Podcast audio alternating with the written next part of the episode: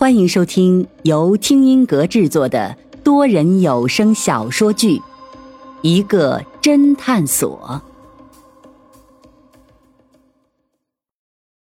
第一百八十二章：最佳人选。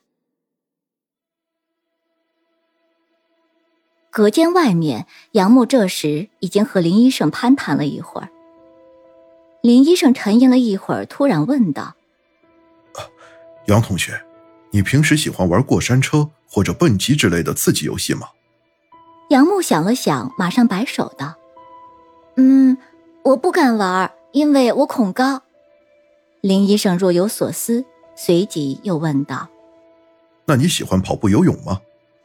杨木眼前一亮：“嗯，我最喜欢跑步了，我可是本校的短跑冠军，啊，游泳也是拿过好几次冠军了。”紧接着，林医生又问了杨木几个问题，都是关于杨木的兴趣爱好。正当林医生还在想问的时候，杨教授和云峰已经从隔间里出来，而杨教授却是一脸的嗔怪：“老林，你干什么？刚来就调查杨木，是不是职业病又犯了？把杨木当病人看待了？”林医生马上微微不好意思地站起来，他看到云峰，马上点头致意。杨木见云峰脸色好了很多，马上笑道：“ 这次就多谢杨教授你了，改天我请你吃饭。嗯，只要您不嫌弃的话。”说着狡黠一笑：“啊，那我们就不打扰二位的二人时光了。”说着拉着云峰奔出了办公室。看着云峰和杨木远去的背影，杨教授依旧一脸的笑意。等二人彻底消失在走廊尽头，杨教授这才秀眉微皱：“老林，你刚才在干什么？你为什么问杨木那些问题？”林海笑道：“哈，没什么，我只是觉得他和杨二太像了。”杨教授却是一脸的嗔怪：“你别以为我不知道你的心思，现在那个计划八字还没有一撇儿，你就按捺不住了。”林海却神秘的笑道：“呵，这就是我今天迫不及待来找你的目的，因为老林的实验已经取得了突破性的进展了，相信很快就能临床应用了。”啊，那真是太好了。不过就算这样，想找一名志愿者还是很困难。林海盯着杨木远去的走廊尽头，喃喃自语：“不过说来，这杨木……”倒是绝佳的人选。云峰和杨木离开杨教授的办公室后，便径直前往图书馆。路上，云峰把和杨教授的聊天过程跟杨木说了一下。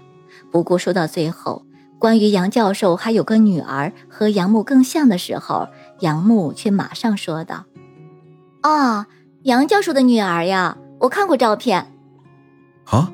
长得怎么样？美极了，比我漂亮多了。杨木一脸的赞叹。云峰原本想问的是和杨木长得像吗？却没有想到杨木的关注点却是漂不漂亮。果然，男女的思维是不一样的。当下也就顺着杨木的话接着说道：“骗子，这世上还有比杨木同学长得更漂亮的女孩吗？”杨木嘻嘻笑道。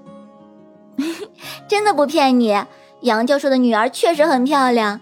你看看杨教授和林医生的长相就知道了，那种漂亮，男人看到都会怦然心动的吧？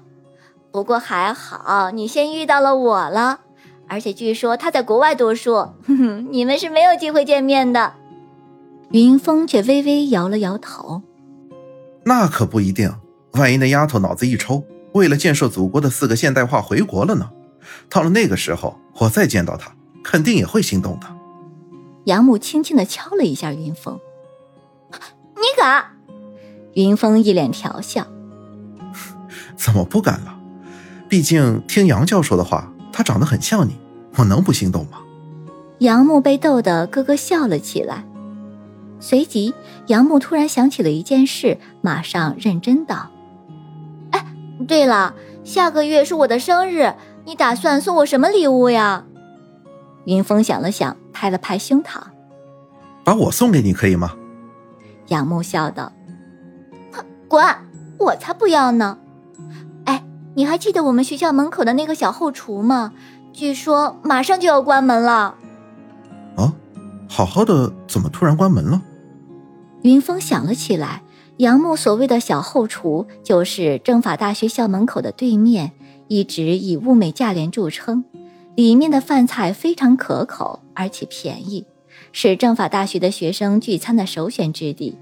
里面的饭菜都很对杨木的胃口，所以云峰和杨木经常去那家饭店吃饭。杨木没好气道：“哼，据说门口那边的马路要拓宽，原先那排建筑都是违建，要拆掉的。哎，他们也不是关门，只是搬走而已了。”云峰心中一动。所以你打算生日在那里过吗？杨木点了点头。云峰说道：“好的，到时候多叫上一些同学，好好给你庆祝一下。”杨木却摇了摇头：“不，就我和你就行了。”又过了一周，这一天晚上，云峰陪杨木去市里逛街，一直逛到晚上。两个人吃了饭，并且看了一场电影。云峰这才依依不舍地送杨木回学校。二人途经一个酒吧门口，却发现三个男人围着一个娇小的身影在调戏。只见三人中，其中的一个胖子一脸的淫笑：“ 小妹子，这么年轻就出来浪啊，恐怕身体还没有发育完的嘛。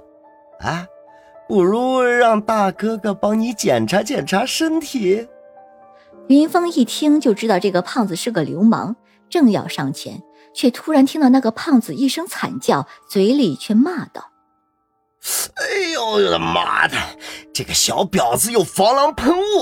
显然他企图调戏那个女孩子，被女孩子用防狼喷雾给喷中了。那个女孩子趁机向外面跑去，三人如何肯善罢甘休？胖子一边捂着眼睛，一边喊道：“啊，给我抓住他！”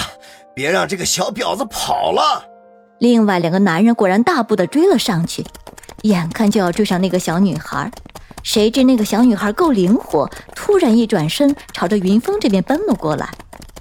小女孩从云峰身边擦肩而过的时候，情不自禁的咦了一声。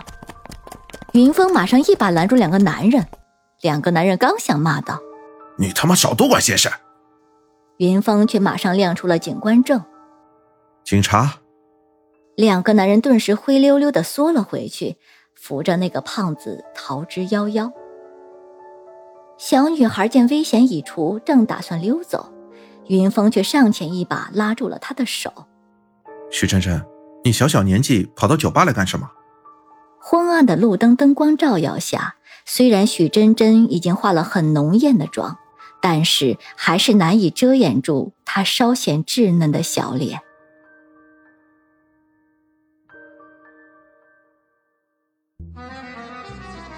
听众朋友，本集已播讲完毕，欢迎订阅收听，下集精彩继续。